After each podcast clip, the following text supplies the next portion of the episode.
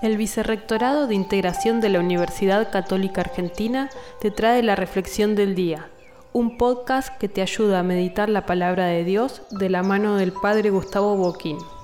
Domingo 15 de agosto.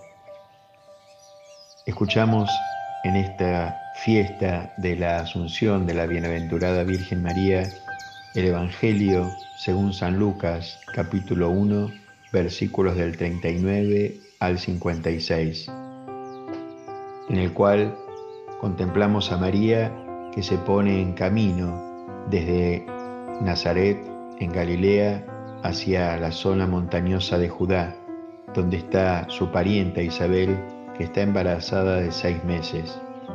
María se ha hecho servidora del Señor porque le dijo que sí al arcángel Gabriel para ser la madre del Salvador.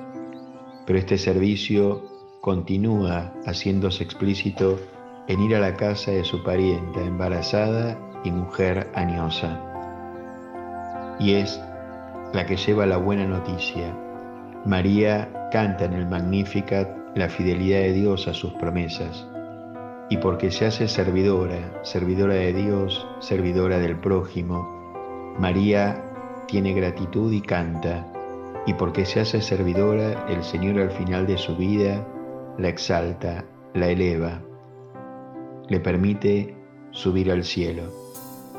Que nosotros cultivemos siempre un corazón de servidores para un día ser llevados a la patria del cielo.